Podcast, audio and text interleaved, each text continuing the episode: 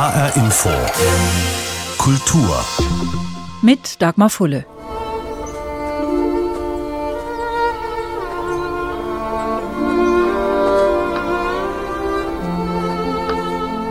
Am 27. Januar 1945 wurde das Vernichtungslager Auschwitz-Birkenau von sowjetischen Soldaten befreit. Das Datum wurde zum alljährlichen Gedenktag an die Opfer des Nationalsozialismus, seit 2005 auch international nach einer Erklärung der Vereinten Nationen. Die Menschen, die diesem Datum ein Gesicht geben und die noch von ihren persönlichen Erfahrungen berichten können, werden immer weniger. Einer von ihnen ist Helmut Sonneberg, genannt Sonny. 90 Jahre alt, ein Ur-Frankfurter und einer der bekanntesten Fans von Eintracht Frankfurt. Über seine Kindheit und Jugend hat er lange geschwiegen. Jetzt erzählt ein HR-Film seine Geschichte.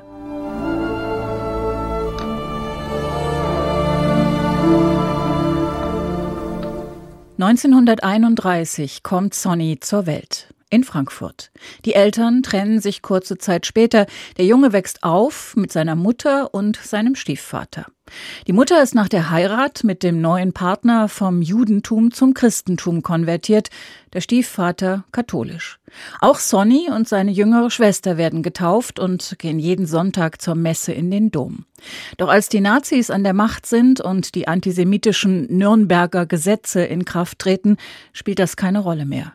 Sonny gilt als sogenannter Volljude, wird als Zehnjähriger von seiner Familie getrennt und muss in einem jüdischen Kinderheim leben. Rausgehen auf die Straße ist demütigend, immer wieder, über Jahre hinweg. Ich bin nicht nur gedreht, geschlagen und bespuckt worden, wobei das Bespucken ja das Erniedrigste ist, was ein Mensch ertragt. Ich habe da geflennt und geweint. Wieso spuckt man mir ins Gesicht? Das hat, hat jahrelang meine Mutter mir erklären wollen, aber begriffen habe ich das nie. Ich habe immer gefragt, bin ich anders? Sehe ich anders aus? Oder bin ich ansteckend krank? Und gegenüber war ein HJ-Heim. Das Judenblut vom Messer spritzt, haben die äh, gesungen. Die waren ja in meinem Alter, die waren 12, 13 Jahre alt. Es ist ein, zweimal passiert, wenn dann so ein Idiot dabei war, der die geführt hat. Und der hat gesagt, da drüben laufen die Drecksjude, ihr könnt ruhig hingehen, könnt ihn in die Fresse schlagen. Dann kamen die auf die andere Seite und haben die, haben dich voll bespuckt, haben dir in den Arsch gedreht, haben dich geboxt. Und du durftest dich nicht wehren. Ich hatte nur Angst. Ausgesperrt, du darfst nicht in die Läden rein, du darfst nicht in kein Kino, in kein Theater.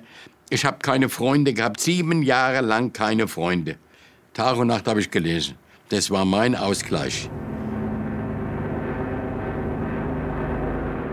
22. März 1944 war die schlimmste Nacht. Da sind wir alle ausgebombt.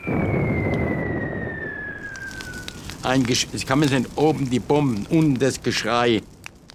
Da haben sich Sachen abgespielt, die sind, kann man überhaupt nicht mehr drüber reden. Das ist, äh, da, da, liegen Menschen auf den Straßen mit abgerissenen Gliedmaßen oder was weiß ich. Und, ach, das sind Dinge, ein Krieg ist das Schlimmste, was es überhaupt für einen Mensch gibt. Die schlimmsten Jahre war von sieben bis zu meinem 15., 14. Lebensjahr. Eine scheiß Zeit, die ich gern vergessen habe. 1943 räumt die Gestapo das jüdische Kinderheim in Frankfurt-Sachsenhausen und deportiert die Kinder. Sonnys Stiefvater spricht noch rechtzeitig vor, verweist auf seine Verdienste im Ersten Weltkrieg, fordert und erreicht, dass der Sohn in Frankfurt bleiben kann. So bleibt die Familie zunächst zusammen und kommt nach der Zerstörung Frankfurts im März 1944 bei verschiedenen Freunden unter. Drei Monate später landen die Alliierten in der Normandie. Im Januar 1945 wird Auschwitz befreit. Aber es ist noch lange nicht vorbei. Dann stand eines Tages stand so ein kleiner Mann vor unserer Tür. Da war die Aufforderung, uns am 18. Februar, Großmarkthalle, 14 Uhr, einzufinden. Stand aber keine Begründung und gar nichts. So, als wir da hinkamen, standen so vielleicht 100 Leute da, Köfferchen dabei, lauter ältere Leute. Quasi der Rest aus Frankfurt.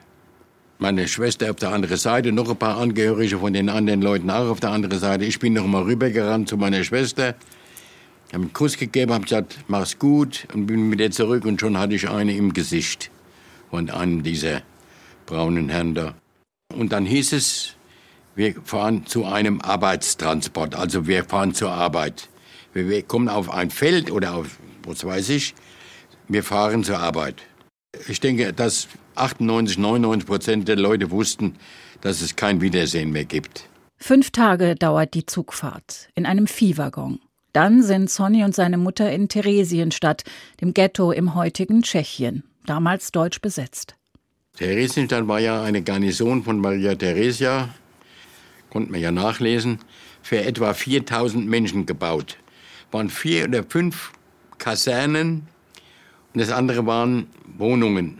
Nun lebten aber in dieser Garnisonstadt 55.000 Menschen. Morgens Graupensuppe, mittags Graupensuppe, abends Graupensuppe.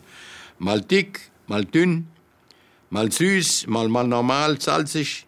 Das war die Mahlzeit am Tag. Und alle fünf Tage gab es eine Ration 500 Gramm Brot, 50 Gramm Butter und 50 Gramm Zucker. Wenn ich das morgens um 11 gekriegt habe, war es um 12 all. Und da kann man sich vorstellen, als ich dann zurückkam, habe ich 27 Kilo gewogen. War ich 14 Jahre alt. So sind die Leute fast ausgehungert worden. Nun war aber Theresienstadt kein Vernichtungslager. Es war ja nur ein Ghetto. Ein Sammellager, um von dort aus in die Vernichtungslager geschickt zu werden. Das bleibt Sonny erspart. Am 8. Mai 1945 erreicht die Rote Armee Theresienstadt. An dem Tag, an dem Deutschlands bedingungslose Kapitulation in Kraft tritt. Aber das Grauen ist für ihn noch immer nicht zu Ende. Und als dann die Russen schon uns befreit hatten und wir konnten uns frei bewegen, dann kamen aus den Vernichtungslagern Züge an bei uns. Aus Auschwitz, aus was weiß ich woher ich sage immer Züge, Viehwaggons, offene Türen. Es war ja dann schon Ende Mai, Juni. Die Züge waren offen und da standen und lagen die Menschen drin, die man heute manchmal in Wochenschauen so sieht, ausgemergelt, nur noch Haut und Knochen. Und die haben sich noch bewegt, die konnten noch atmen, die konnten noch zum Teil stehen. Manche haben gelegen, gekniet. Aber so ein Bild, wie das da war, das vergesse ich im ganzen Leben nicht.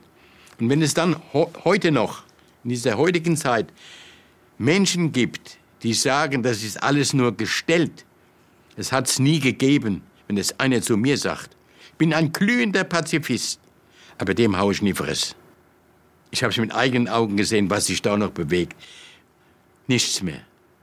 Wurde schon oft mal gefragt, kannst du verzeihen und kannst du vergessen?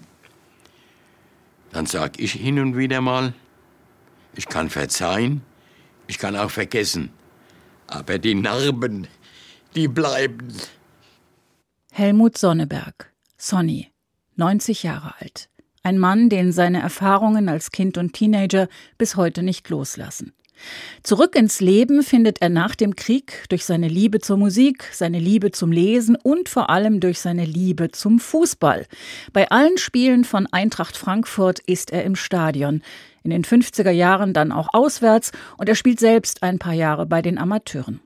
Unvergessen für ihn bis heute die Fahrt mit Freunden nach West-Berlin 1959 im Auto über die Transitstrecke und dann wird die Eintracht deutscher Meister. Was für ein Fest.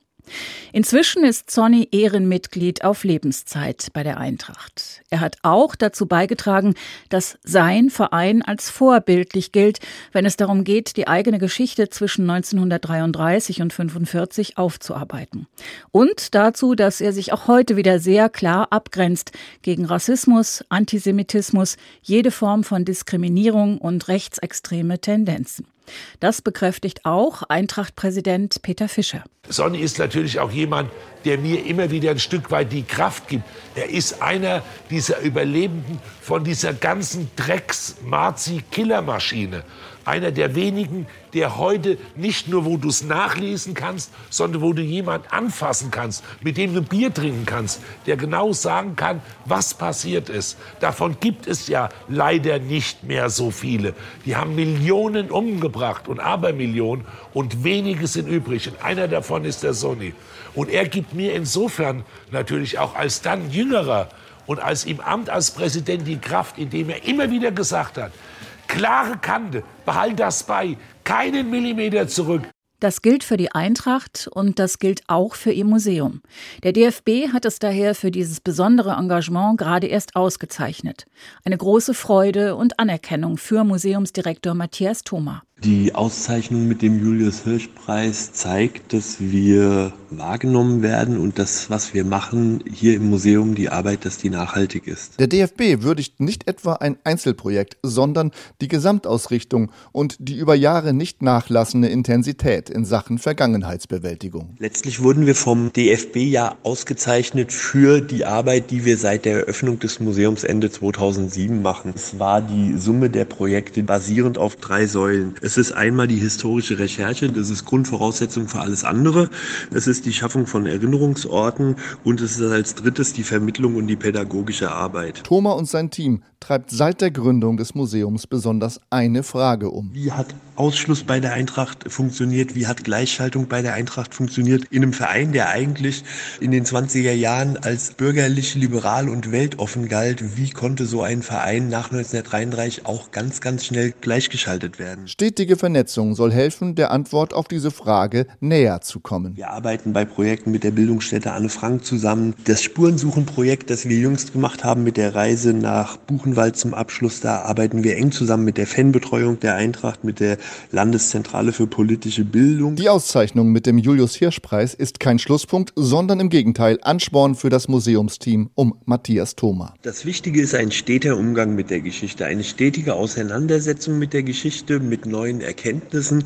Das Ganze ist nie ein abgeschlossenes Projekt. Thoma ist überzeugt. Der Sportfußball hatte schon immer auch eine kulturelle, gesellschaftspolitische Bedeutung. Ja, ich glaube, die Stadt kann sich auch freuen, dass sie ein Vereinsmuseum hat, ein Eintrachtmuseum hat, das weit mehr ist als ein Trophäenschrank. Und das ist ja immer so ein latenter Vorwurf der Fußballmuseen oder Vereinsmuseen gemacht wird, dass es Showrooms sind für die großen Erfolge des Vereins. Neben den Fußballpokalen kommt mit dem Julius-Hirsch-Preis eine weitere wichtige Auszeichnung in den Trophäenschrank. Sven Litzenberg über die Verleihung des Julius-Hirsch-Preises des DFB im Herbst 2021 an das Eintracht Frankfurt Museum.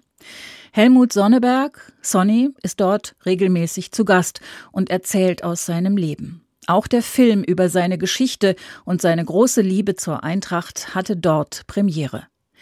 Der Sportjournalist Ron Ulrich hat diesen Film gemacht. Er ist 35 Jahre alt.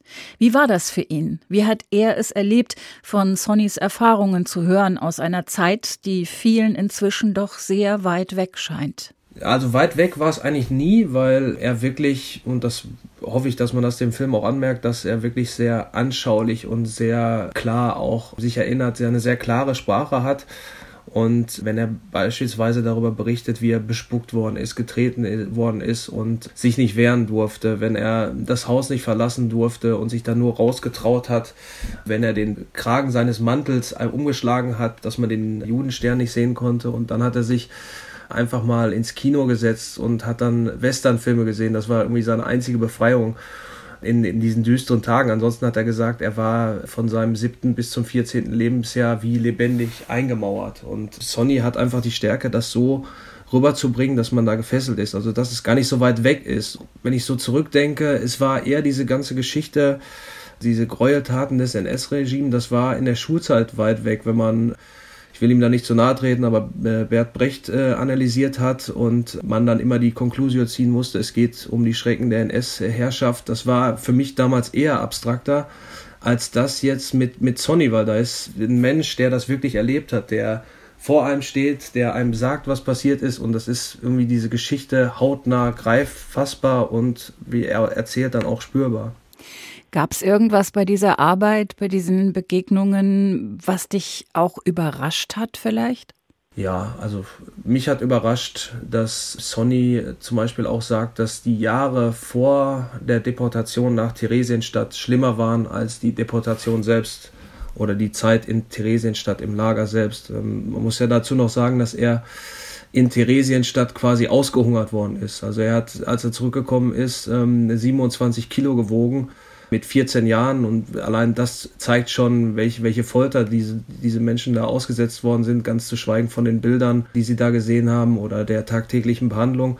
Aber selbst das, sagt er, war nicht so schlimm für ihn wie die Jahre davor, als er die Familie verlassen musste, im Waisenhaus leben musste, auf der Straße erniedrigt worden ist und, und äh, keinen Kontakt hatte. Er sagt, ich hatte sieben Jahre keine Freunde. Und da merkt man halt auch, dass diese ganze Misshandlung äh, von Juden damals auch schon viel eher und auf mentaler Ebene angefangen hat oder auf psychologischer Ebene, wenn man äh, die Kinder den Familien entreißt und ihnen das Gefühl vermittelt, dass sie nicht mehr Teil der Gesellschaft sind, sie total entkoppelt. Und wenn man sich vorstellt, also Sonny wirklich in den Jahren ab dem siebten, achten Lebensjahr keinen Kontakt zur Außenwelt zu haben, das wird da nochmal erfahrbar, weil wir sprechen dann auch viel über die Gräueltaten, ist ja auch zu Recht so in den Vernichtungslagern.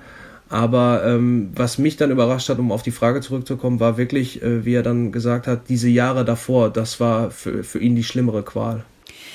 Wir sehen in diesem Film, wie respektvoll und ja fast schon bewundernd Eintracht-Präsident Fischer oder auch der ehemalige Spieler Fjörtoft äh, Sonny begegnen.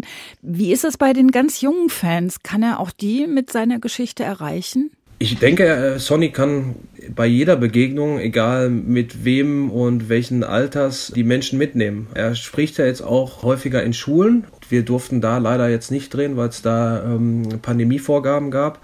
Ich habe aber durch Zufall einige Schüler dann äh, getroffen, die an der Hauptwache musiziert haben für den guten Zweck. Und die haben mir mit äh, großen Augen davon berichtet, von Sonny, und haben sich äh, wirklich äh, akkurat und tiefgehend vorbereitet auf das Treffen mit ihm. Also das, die haben mir nicht den Eindruck vermittelt, als würden sie denken, ah, da kommt jetzt ein alter Mann und erzählt uns von früher und das ist langweilig. Nee, die waren begeistert davon, ihn zu treffen und gespannt. Und ich kann mir vorstellen, dass es egal ist, was, welches Alter, wo man herkommt. Ich meine, das Thema ist ja leider auch immer wieder aktuell.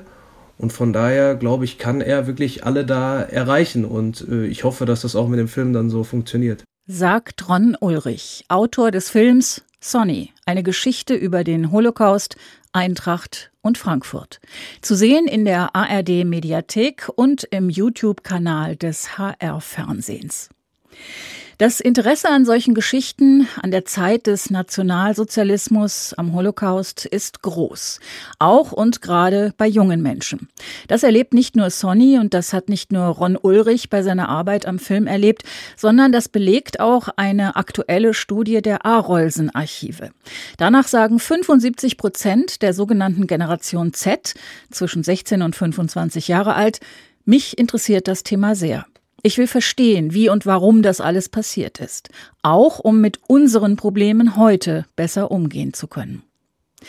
Für viele Menschen in jedem Alter überraschend ist, dass es in den Konzentrationslagern auch sowas gab wie beispielsweise Fußball.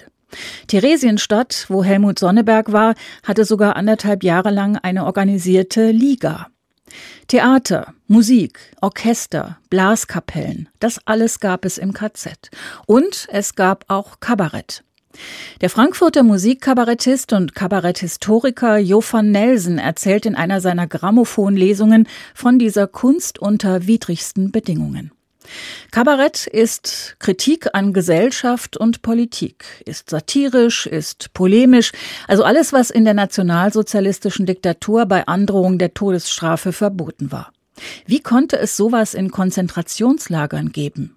Weil die Inhaftierten einfach sehr häufig wirklich zur Crème de la Crème gehörten der Weimarer Republik und der Unterhaltungskultur. Und alle natürlich wussten, dass sie nur überleben, wenn sie in ihrem Beruf arbeiten. Also die meisten zumindest. Das ist ja auch etwas, was immer wieder soziologisch untersucht ist. Wenn Menschen etwas tun, was, äh, was ihnen gut tut, was sie selber gewählt haben, und das war dieser Beruf, dieser künstlerische, dann werden sie länger leben. Sie haben es auch natürlich als Auftrag gesehen, andere am Leben zu erhalten, was allerdings in der Rückschau bei vielen Überlebenden ganz unterschiedlich bewertet wurde. Es gibt welche, die sagen, Gott sei Dank gab es diese Kabarettisten, die Musiker, die Kunstschaffenden, die uns auch äh, zwischen den, den, den gestapelten Betten noch unterhalten haben.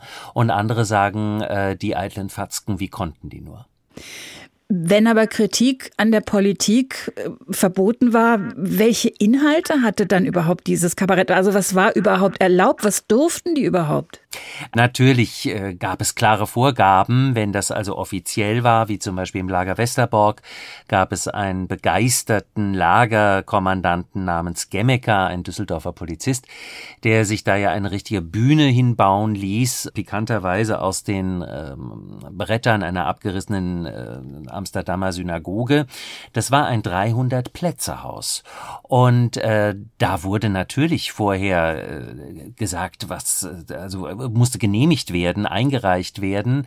Und es waren, es gibt Bilder noch davon, es gibt auch Filme noch davon, es waren Unterhaltungsrevuen.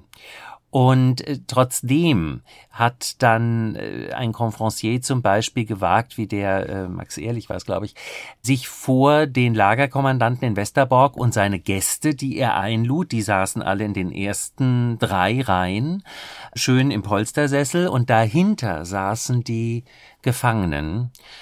Und der stellte sich hinter Max Ehrlich und sagte, ja, wir stammen ja alle von Moses ab worauf natürlich ein Schweigen ausbrach, ein entsetztes, und dann sagte er, Entschuldigung, natürlich nur ab der dritten Reihe. Also das waren so Möglichkeiten, die überliefert sind. Ansonsten war es aber, muss man auch sagen, diese Unterhaltungskultur in den KZs oder auch in Theresienstadt waren natürlich instrumentalisiert. Diese Vorstellungen in Westerborg zum Beispiel fanden immer Dienstagabend statt, wenn die Transporte in die Vernichtungslager gingen, nach Auschwitz, Sobibor etc., um einfach eine Ablenkung zu schaffen, auch um draußen die Schreie der zu Verladenden ähm, abzumildern. War Kabarett im KZ auch ein Akt des Widerstands oder war das wie beim Fußball, also dass man die Kabarettisten auch benutzt hat, um nach außen darzustellen? Der Fußball kam ja auch in so einem Propagandafilm vor, nach dem Motto, schaut mal, was die hier alles machen dürfen und wie gut es ihnen hier geht. Genau, also das waren eben gerade jetzt im Bezug auf äh, Theresienstadt und diesen unsäglichen Film, den Kurt Gerron drehen musste. Das war natürlich der Gedanke, man hat das einmal fürs Rote Kreuz aufgehübscht und damit man nicht jedes Mal wieder, wenn eine Kommission durchgesetzt eingesetzt hatte, das Lager zu besichtigen, das Ghetto, dann ähm, hat man eben diesen Film gedreht und konnte ihn vorführen. Das war ja die Überlegung. Und das war natürlich perfide hochziehen. Auch dieses Drehbuch, was Geron schreiben musste, aber auch da ist überliefert, er war ja ein wirklich sehr, sehr guter Schauspieler, ein bekannter Uferregisseur, der ist aufgeblüht. Und äh, das war natürlich auch wichtig, dass er vergisst, dass andere vergessen. Er hat eine Möglichkeit darin gesehen, so viele Leute wie möglich zu beschäftigen, weil er dachte, wenn ich die beschäftige, dann werden die nicht ins Gas geschickt. Genau das Gegenteil war der Fall. Der Film war abgedreht und am nächsten Tag rollten die Transporte, dass es eben keine Zeugen mehr gab. Andererseits die äh, Kabarettprogramme, da sind ja immer noch auch Texte überliefert aus der Erinnerung, die machen sich schon sehr geschickt lustig auch über die Verhältnisse, auch über die Eitelkeiten, die es natürlich gab. Es waren ja Menschen auf engstem Raum zusammengefercht und wie unter einem Brennglas hat man da bei vielen auch ihre Verletzbarkeiten gesehen oder ihre Eitelkeiten. Ein, ein äh, Professor, ein Universitätsprofessor gibt das nicht so leicht auf, nur weil er da im Elend lebt. Auch das wurde teilweise persifliert. Und das ist ja auch die große Kunst des Kabaretts auch über sich selbst lachen zu können. Und das hat sehr vielen geholfen und bei einigen ist es sehr, sehr bitter in der Nachschau angekommen. Die Grammophonlesung Kabarett im KZ mit Texten, Liedern, sowohl live gesungen als auch von Schellackplatten mit den Geschichten dieser Menschen. Wie ist das an so einem Abend? Das ist ja ein Programm auch zwischen Lachen und Entsetzen. Wie reagiert das Publikum darauf? Genau so. Also ähm, das ist natürlich ein Abend, wo ich mir sehr genau die Dramaturgie äh, überlegt habe, wie ich die Leute führe, was ich ihnen auch zumute an Bildern oder nicht. Und dann aber auch immer wieder zwischendrin zum Beispiel auch was singe von Willy Rosen, der großartige, witzige 20er-Jahre-Schlager geschrieben hat, damit einem auch klar wird, was für eine Qualität äh, hinter Stacheldraht da geliefert wurde. Und natürlich sind dann die einzelnen Details oft erschlagend. Aber die Leute sind wirklich, ähm, ich habe noch keinen Abend erlebt, der nicht, es klingt jetzt ein bisschen äh, technisch, aber der nicht funktioniert hätte. Und die Leute kommen immer sehr bewegt, auch noch danach auf mich zu. Ich habe lange Gespräche häufig mit den Menschen. Und das ist was Schönes, zu sehen, dass man etwas, was einem selber wichtig ist, zu erhalten, diese Erinnerung zu erhalten, manchmal auch überhaupt erst zu erzeugen, weil viele wissen gar nicht um diesen Umstand. Das ist eine meiner ähm, erfolgreichsten Grammophonlesungen. Das ist einfach schön zu sehen, dass das funktioniert, dass man das weitergeben kann. Jo van Nelsen zu seiner Grammophonlesung Kabarett und Kabarettisten im KZ. Sein Podcast zur Geschichte von Chanson und Kabarett in Deutschland ist zu finden auf YouTube. Und das war HR Info Kultur. Dazu gibt's den Podcast im Netz auf hrinforadio.de und in der ARD Audiothek. Mein Name ist Dagmar Fulle.